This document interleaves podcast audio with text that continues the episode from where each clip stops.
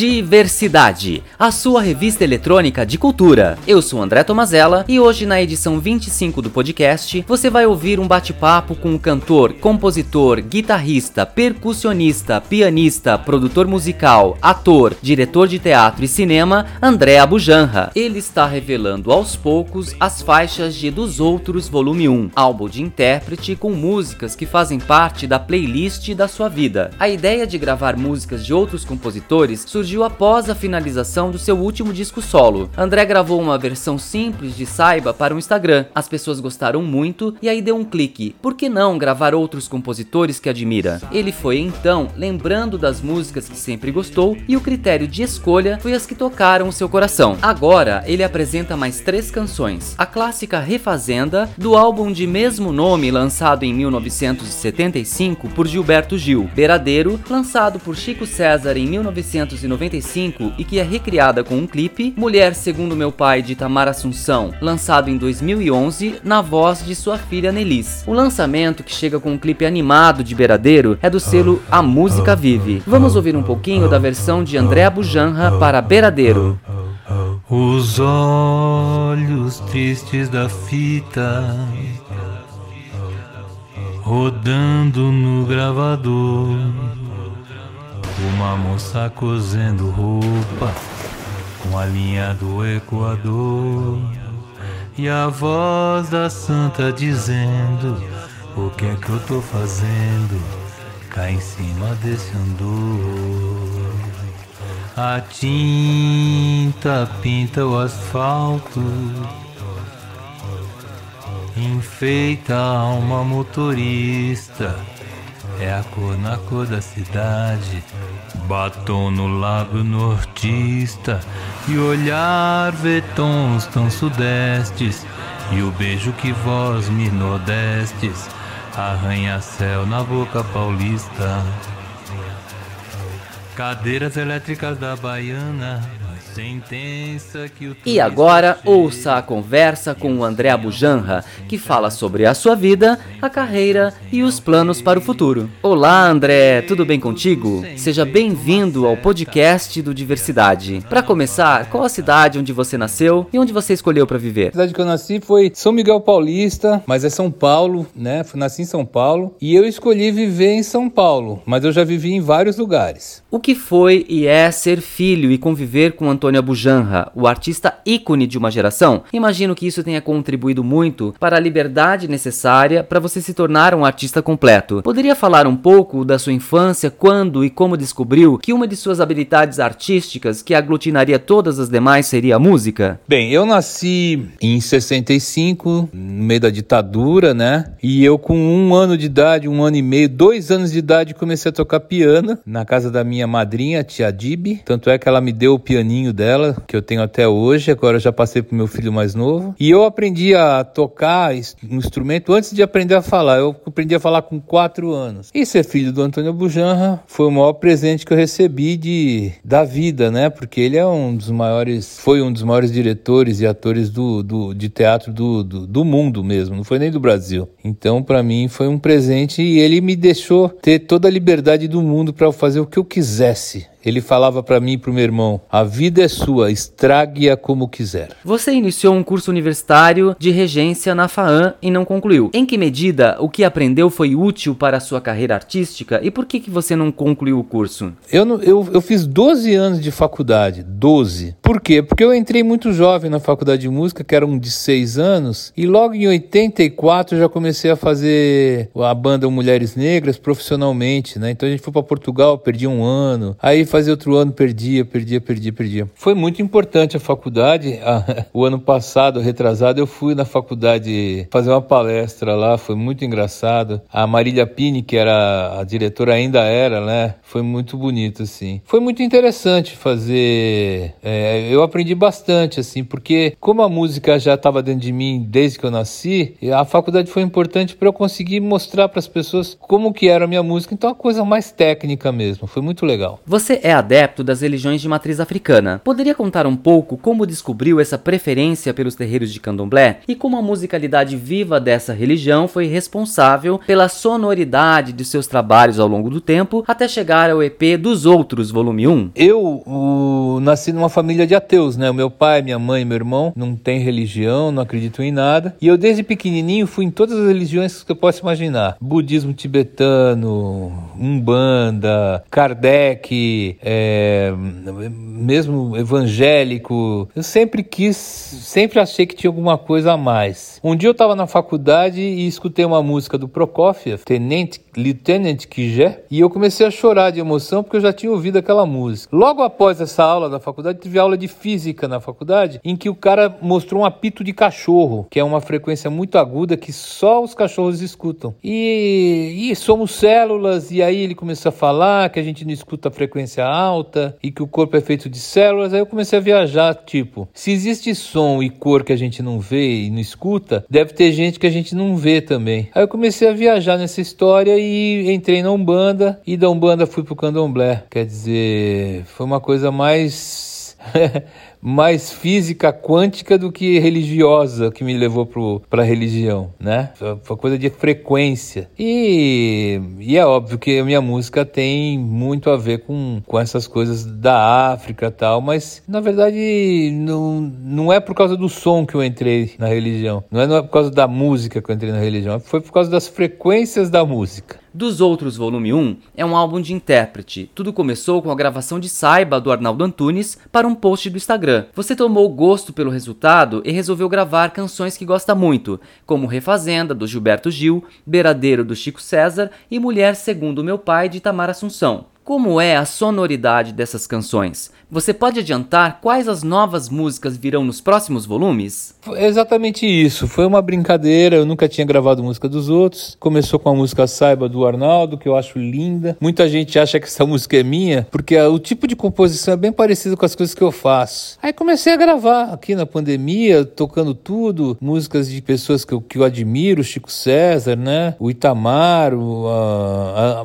a, a música da Nelis também. Então, é, Paulinho Mosca, né? Maurício Pereira do Mulheres Negras. E aí, é claro, Gilberto Gil, Caetano Veloso, é, Arthur de Faria, um gaúcho maravilhoso, amigo meu. Tem, tem várias composições, tem muita composição. Eu gravei 30 músicas. E o, o, meu produtor e a minha gravadora me odeiam um pouco, porque eles falam: fica um pouco parado, moleque, a gente não sabe como é que a gente pode divulgar isso, não faz assim, tem o tal do algoritmo. Ai, meu Deus do céu. Eu queria lançar tudo ontem, mas não pode. Como é a sua atuação como compositor de trilhas sonoras de cinema, TV e teatro? Li que seu nome está em mais de 40 filmes brasileiros e que ganhou inúmeros prêmios importantes. Você curte fazer trilhas? Como é o processo de produção até a peça estar no ar? Ah, é mentira, não é 40, é mais de 70 já. Eu, eu fiz desde o meu primeiro longa-metragem, é o Carlota Joaquina de 95. Antes do Carlota, eu fui casado com a Ana Mulaert e fiz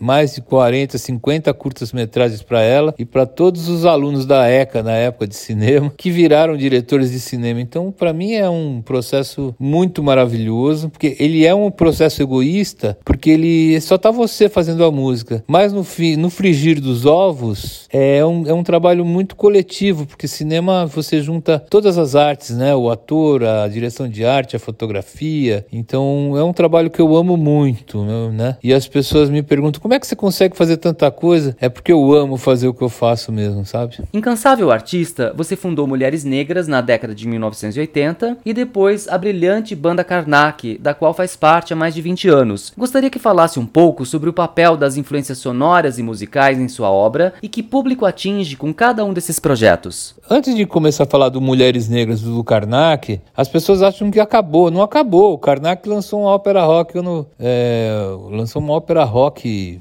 o ano, acho que antes da pandemia, né, 2019. E Mulheres Negras a gente tá em banho-maria, assim, mas a gente não acabou. Nenhum trabalho meu acabou. Isso é uma coisa importante. É, as influências sonoras, é, as influências sonoras para mim são é a vida, porque eu, eu, eu escuto tudo, tudo para mim é som. O meu nome, o meu nome lá no terreiro de Candomblé é Shirian, que quer dizer um barulho. Eu sou praticamente um barulho, eu não sou uma pessoa. Então tem algumas perguntas, fala assim, ah, suas influências. A minha influência é desde brecada de caminhão até passarinho cantando lá fora no jardim. Você é considerado um multiartista, pois explora diferentes linguagens artísticas em suas obras. Um show não é apenas um show, mas também um filme, um espetáculo, onde você executa todos os instrumentos no palco. Você aprendeu sozinho a tocar tantos instrumentos e utilizar sua arte de tantas formas quanto possível? Imagino que isso deve ser muito natural ou é preciso muito estudo até chegar ao resultado final? Pode contar um pouco como é o seu processo de criação? Bem, o meu processo de criação é o que eu falei na,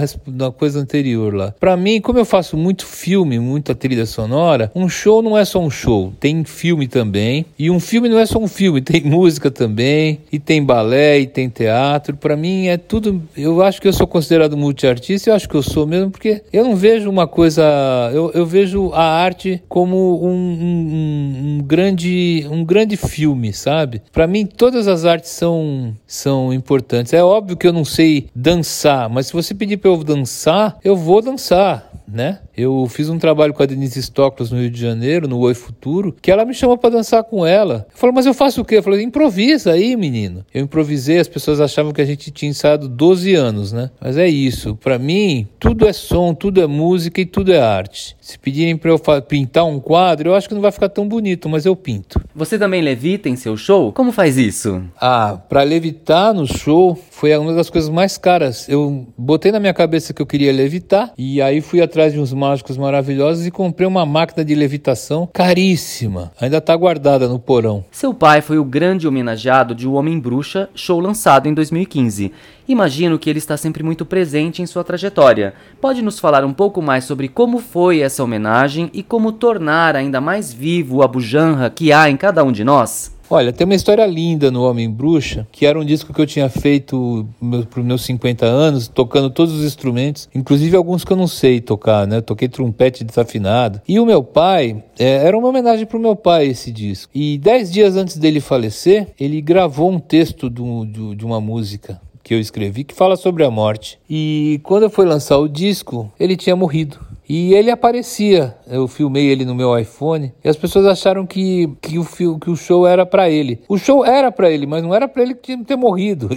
então foi uma coisa muito louca, foi uma coisa meio premonitória, assim. Uma história muito linda. O meu pai é um cara que faz muita, faz muita falta, mas ele tá presente de uma forma muito linda para mim, assim. E o futuro, a quem pertence? Quais os planos, projetos, motivos para continuar respirando? Bem, eu tenho plano de. Eu tenho projetos que, se eu não morrer tem projeto por muitos anos, porque eu, eu fiz o Omindá em 2018, agora eu estou lançando o Emi do Ainan, o Omindá da água, é, o Emi do É o do fogo que eu lancei em dezembro de 2020, agora, agora a gente está lançando agora em setembro, outubro, um desenho animado feito pela Open Door, é, do Luciano Open Door, será que é isso? Bem, é o Luciano Lagares que fez um desenho animado maravilhoso, junto com o, o VJ Scan e o Mauro Nascimento, que são pessoas que trabalham comigo, o Aguinaldo produzindo, o Aguinaldo meu produtor, que me aguenta há mais de 30 anos. E, e é isso. E agora tem o show do ar que eu estou fazendo, que vai ser em 2023, mais ou menos. Depois, 2025, vai ter o show do, da Terra. Depois, em 2027, vai ter o show do Quinto Elemento, que eu não sei o que é. E no meio dessas coisas, tem o show do. tem esse disco dos outros, tem alguns projetos malucos que eu tô fazendo. Eu não paro, não. Eu, eu vivo. Eu tenho um amigo meu, Marcelo Dantas, que trabalha com curadoria de museu, que o cara viaja mais que eu até. Aí eu tava no México com ele e ele falou. Eu falei, mas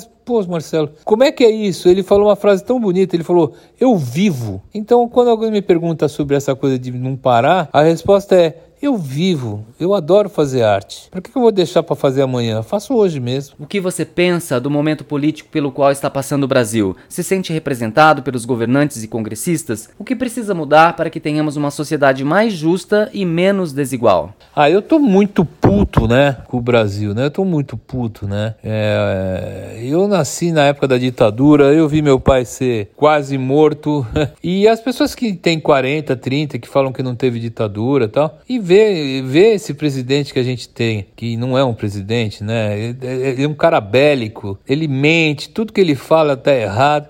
Só que eu tô no mundo, eu tô no mundo junto com ele, então é incompatibilidade, né? A diferença já é difícil de você viver, mas vivendo a incompatibilidade está muito complicado assim.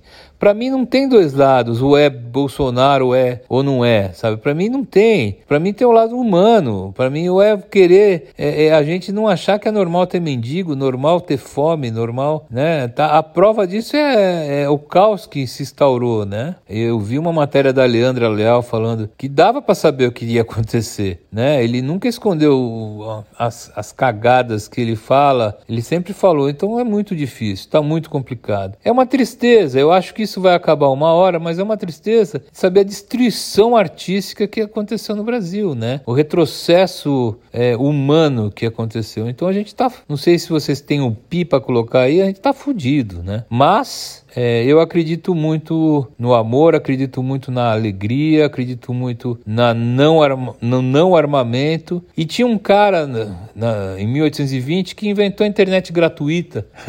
foi o Nikola Tesla, também foi execrado pela comunidade científica porque acreditava em alienígena. Bem, eu acredito em fada, em duende, eu acredito que o mundo vai melhorar. O pessoal me chama de Abustradamus porque no show do fogo eu falei um monte de absurdo que está acontecendo agora.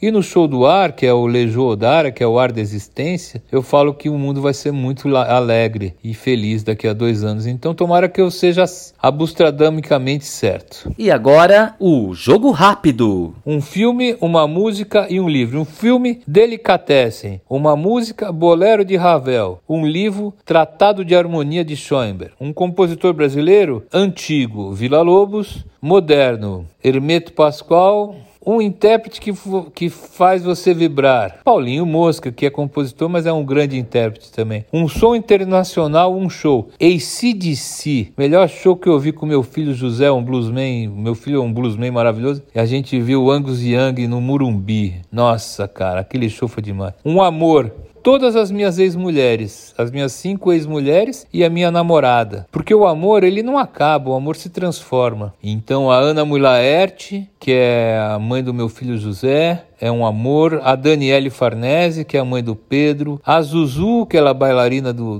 do Karnak, a Melina Mulazani, uma grande artista de Curitiba, a Andréa dos Santos, uma grande cantora de Brasília, todas minhas esposas. E aí, como não deu certo os casamentos, agora eu tô, eu tô namorando a Marisa e eu tô muito feliz. Uma cidade do mundo? Puta, aí é difícil responder. Eu vou falar 10 cidades porque eu adoro viajar. São Petersburgo, Barcelona, Buenos Aires, São Petersburgo, Barcelona, Buenos Aires, São Francisco nos Estados Unidos e Tóquio. Família e amigos.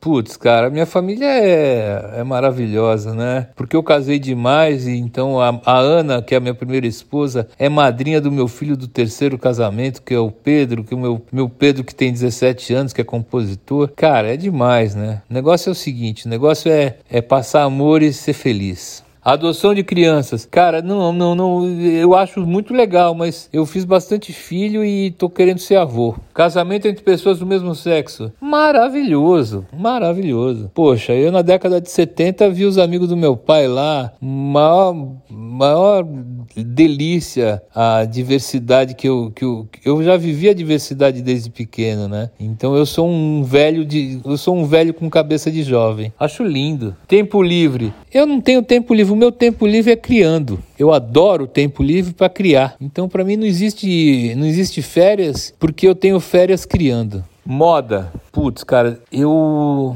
eu sou muito preguiçoso, né? Eu sou taurino, eu gosto de comer pão com ovo e assistir sessão da tarde. Então, moda para mim sempre foi uma coisa meio esquisita. E eu, no Mulheres Negras a gente inventou aqueles aqueles é, a gente tinha um sobretudo preto e um bege, porque eu tinha preguiça de me vestir bonito, né? Mas é isso. Eu, eu acho que com a pandemia, quem é que tem cinco calçadinhos hoje em dia, né? Eu acho, eu acho legal. Eu acho legal se sentir bem. Então a moda é quando você se sente bem para mim. Um recado para os ouvintes. Não tem recado Eu falei pra cacete. Tudo que eu falei é um recado. Para encerrar a entrevista, pode nos presentear com uma palhinha de uma canção que goste muito? Eu gosto de uma música minha que chama Imaginação. O canto da baleia, o voo do beija-flor, o latido do cachorro, a bengala do avô, o barulho do grilo na mata, japonês fazendo pastel, um elefante dourado de pijama voando no céu, búlgaras peladas fazendo abdominal, três turcos malvados, sem dentes com cara de mal, pipocas salgadas e doces, gigante com cueca de anão, urso panda dançando balé, baiano tomando chimarrão. Minha imaginação é minha imaginação. O mundo de dentro da gente é maior do que o mundo de fora da gente. O mundo de dentro da gente é maior do que o mundo de fora da gente. Obrigado! Muito obrigado, André. Foi um prazer falar contigo. Te desejo sucesso. Você acabou de ouvir a entrevista com o multiartista André Abujanra. Ele lançou o EP dos Outros Volume 1, em que recria canções que fazem parte da playlist da sua vida. Espero que você tenha gostado. Este foi o podcast do Diversidade. Para saber mais, acesse www.diversidade.org ou no Instagram Diversidade Site. Obrigado por sua audiência e até breve. Se eu não procuro agora o que encontramos antes, é só porque a noite chora lágrimas de diamantes. Lágrimas de diamantes, à noite lágrimas de diamantes, de dia lágrimas, à noite amantes, lágrimas de diamantes.